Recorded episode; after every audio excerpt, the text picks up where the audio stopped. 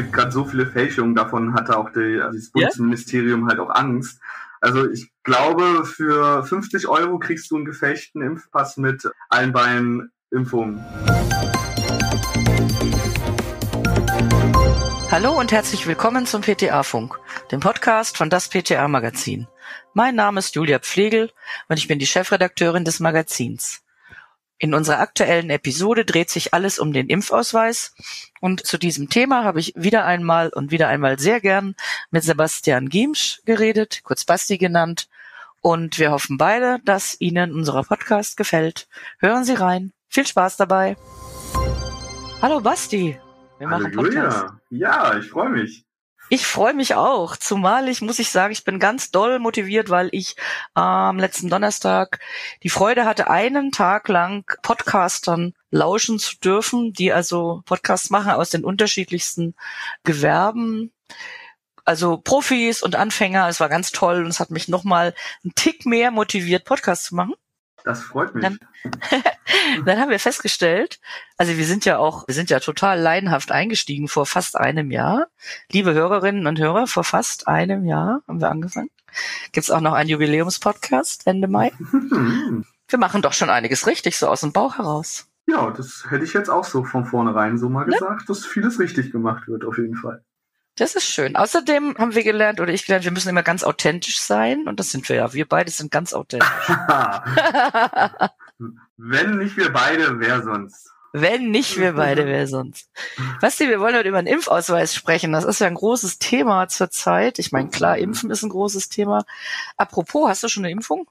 Die erste habe ich und die zweite kommt wahrscheinlich Mittwoch jetzt. Also Siehste, am 12.5. Am 12.5. Das ist cool, weil ich habe meine erste am 12.5.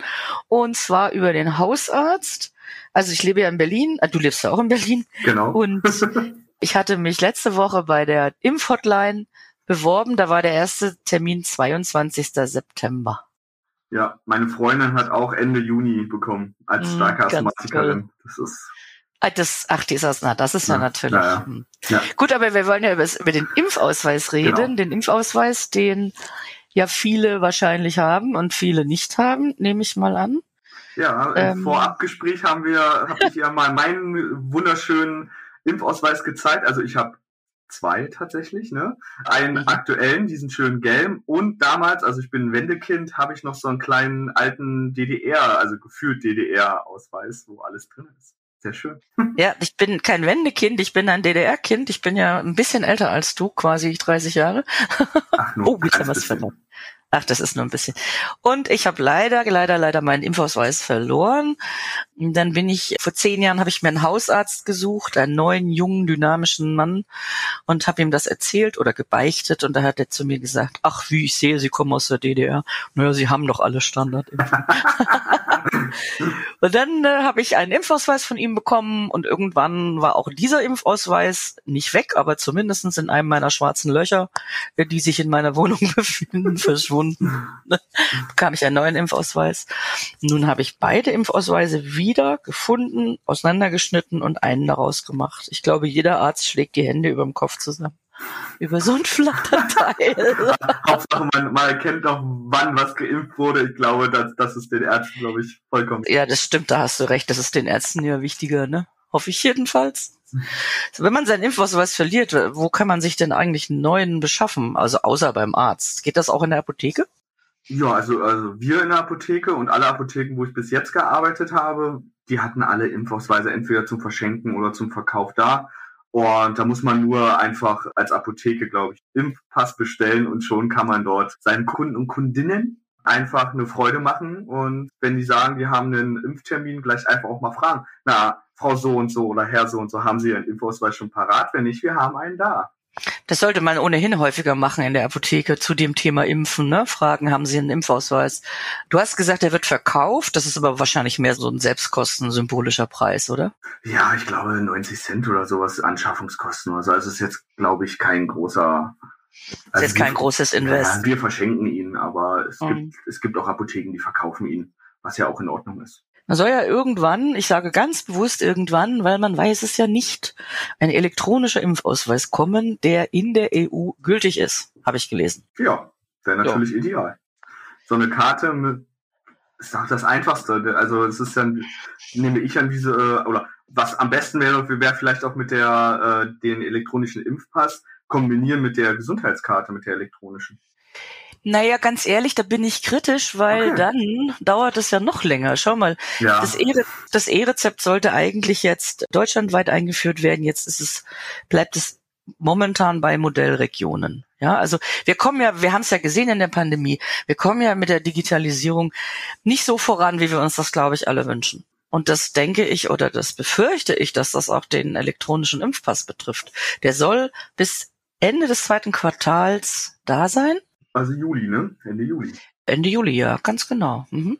Gut, wir lassen uns dann mal überraschen. Der jedenfalls soll dann, genau, der soll dann in der ganzen EU gültig sein und soll, glaube ich, digitaler grüner Nachweis heißen. An, ja, der ist irgendwie, ja, das ist angelehnt an den grünen Pass, den es zurzeit in Israel gibt und nur in Israel, der auch nur dort gültig ist, aber das ist eben schon ein elektronischer Impfpass. Ja, ist doch super. Sind, äh, ist Israel uns wieder mal bei weitem voraus in, der, in manchen Sachen. Also jedenfalls, was die Pandemie betrifft, ist das so, denn ja. die sind ja wohl auch beim Impfen, ich glaube, die sind ja fast fertig. Ja, genau. Ja, ne, und haben auch schon, ach Gott, haben ihre Bars in Tel Aviv ja. schon vor. Ah, da, da, da könnten wir über das ganze Thema auch noch fünf Podcasts voll machen. Über welches Thema? Über Bars? Über Corona und Bars. Ach, über Corona und Bars, ja. Das stimmt natürlich. Da hast du recht. Ich habe so gesehen auf Instagram und auf Facebook, dass manche Leute, weil sie so stolz sind oder sich so freuen, gleich mal ihren Impfstatus mitsamt dem Pass oder dem Eintrag in den Pass posten. Ich glaube, man soll das gar nicht machen, ne? Nee, da gibt's, oh, also es, es gibt gerade so viele Fälschungen, davon hatte auch die, das Bundesministerium ja? halt auch Angst. Also ich glaube, für 50 Euro kriegst du einen gefälschten Impfpass mit allen beiden Impfungen. Oder auch Photoshop, ne? Also wer sich ein bisschen mit Photoshop mhm. auskennt, der kann das natürlich wirklich schnell fälschen und das ist wirklich der falsche Weg, Leute. Ja, also, wir wollen um Gottes Willen nicht dazu aufrufen, dass jemand genau. hier das wollen wir nicht, genau. sondern also, äh, nein. Also wenn wenn ihr was posten wollt und froh seid, oh, ich habe jetzt endlich meinen meine Impfung bekommen. Also sorgt dafür, dass man den, weder den Arztstempel noch euren Namen sieht. Macht, wenn dann nur ein Foto von, von dem Aufkleber. Also nur von dem Aufkleber und nichts weiter. Am besten gar nicht. Ihr schreibt einfach, ich war gerade beim Impfen oder macht ein Foto von euch, wie ihr den Pflaster zeigt oder sowas. Es ist tausendmal besser als den Impfausweis zu fotografieren. Ich würde auch den Aufkleber nicht posten, also kein Foto davon. Also ich weiß, eine Freundin von mir arbeitet seit Januar im Impfzentrum und die erzählt, wie hoch die Sicherheitsvorkehrungen sind. Auch das von diesen Aufklebern. Hm, es ja, gibt ja, glaube ich, einer auf die Spritze und einer wird verworfen oder auch die leeren Fläschchen. Also die werden, ich glaube, mit der Polizei entsorgt. Die werden, der Impfstoff wird ja mit der Polizei gebracht. Das zentrale Impfstofflager in Berlin ist, wird gut unter Verschluss gehalten, wo das ist. Hoch, Hochsicherheitstrakt. Hochsicherheitstrakt wahrscheinlich. Ja, also das ist klar. Für, bei sowas ist natürlich ja, kommen Menschen mit bösen Absichten auf eigenartige Ideen. Wie bei den Maskenscheinen, die gefälscht wurden und einfach dann die Masken bei eBay zu verkaufen. Das gleiche. Ja, oder bei den Desinfektionsmitteln, ne? Ja, ja. Also es also. gibt immer Leute, die aus euren Daten was Schlimmes machen können. Also überlegt lieber doppelt und dreifach, was ihr allgemein auch im Netz verbreiten wollt. Absolut. Außerdem, ich habe das nämlich hier gerade vor mir aus dem Tagesspiegel, wer einen Impfausweis fälscht, kann sich dem Straftatbestand der Urkundenfälschung stellen. Und das möchte ich sagen, ist nicht lustig. Nee, glaube ich auch. Also ist gerechtfertigt, aber nicht lustig. Also genau, genau, ja? sehe ich auch so, ja. Wenn ich jetzt meinen Impfausweis verloren habe, ne, und weiß nicht mehr, welche Impfungen ich bekommen habe, und ich habe auch keinen Hausarzt, der das dokumentiert hat, was mache ich dann eigentlich? Hast du eine Idee? Also gerade soll es ja jetzt bald eine Änderung im Impfschutzgesetz geben, dass auch die Apotheken diesen Eintrag möglich machen. Wäre, glaube ich, ein guter Weg. Also ich weiß jetzt nicht, wie, wie es die Zuhörer finden, aber das würde mich ja auch mal interessieren. Also für die Leute, die diesen Podcast gerade hören, nach dem mhm. Podcast gerne uns mal auf Instagram oder Facebook schreiben. Das würde uns auch mal interessieren, was, was ihr davon haltet. Würdet ihr das gutheißen, das in der Apotheke einfach nachzutragen, wenn es der Nachweis stimmt? Würde mich mal interessieren.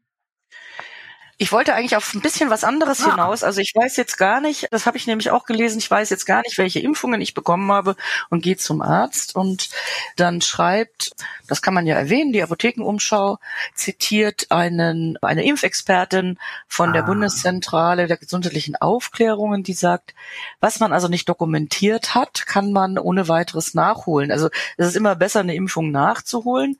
Genau, also es gibt ja auch bestimmte Ärzte bestimmen ja auch Titer. Es ist ja jetzt äh, Titer. bei, ähm, bei Hepatitis zum Beispiel. Was bestimmen die Titer? Den Titer. Den, Ach, den Titer. Den Titer. Ach so, den Titer. also für alle, die kein Sächsisch verstehen, der meint den Titer. Den Titer. Genau. Also zum Beispiel, das hat mein Arzt vor kurzem bei mir rausgestellt, dass meine Hepatitis A-Impfung jetzt so also dass ich keine, keine Antikörper da mehr habe. Also haben wir nachgeimpft. Auf alle Fälle, ich meine, die Corona-Pandemie zeigt, wie wichtig es ist, sich um das Thema Impfen zu kümmern. Und Impfen ist nun mal eine der Präventionsmaßnahmen, die ganz viel Leid schon der Menschheit erspart hat. Auf jeden Fall. Und auch äh, wenn es um Reisen geht, wenn man in asiatische Länder fliegt und äh, oder bestimmte Inseln, wo Tollwut auch noch ein großes Thema ist und was es alles für Krankheiten gibt, die wir hier, die viele vielleicht auch gar nicht kennen.